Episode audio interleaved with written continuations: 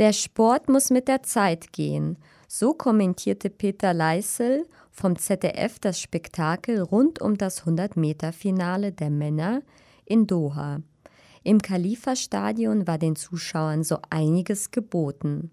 Eine protzige Lasershow, eine überinszenierte Darstellung der Sportler und dank der Startblockkamera das Gefühl, hautnah dabei zu sein. Diese Kniffs und Tricks der Veranstalter machten die Leichtathletik-Weltmeisterschaften zu einer sensationellen Show am Puls der Zeit. Doch die gekünstelte Fassade bröckelt, sobald man nur eine einfache Frage stellt.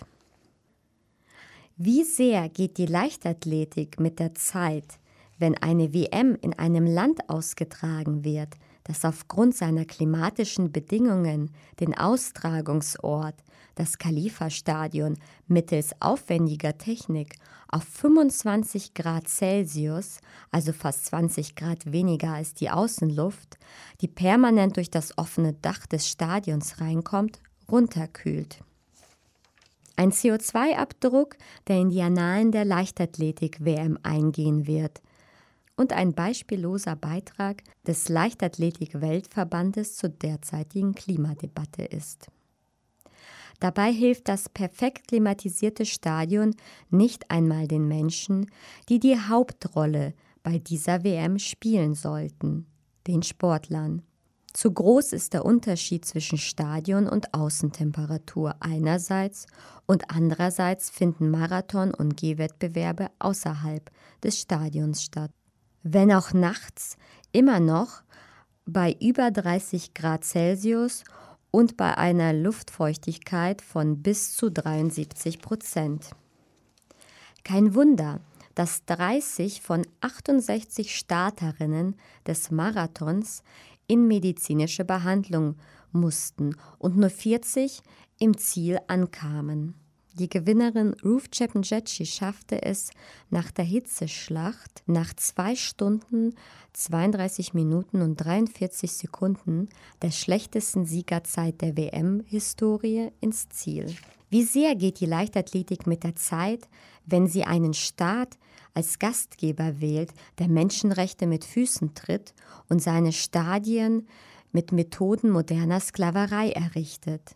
Wie sehr geht die Leichtathletik mit der Zeit, wenn Kameras im Startblock platziert werden, die den Sportlerinnen direkt in den Schritt filmen?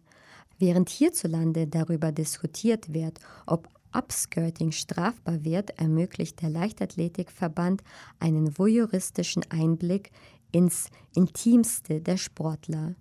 Um im Moment kurz vor dem Startschuss der höchsten Konzentration und Abschottung einen Blick auf die Gesichter der Sportler zu gewähren und den Zuschauer noch mehr Dramatik zu bieten.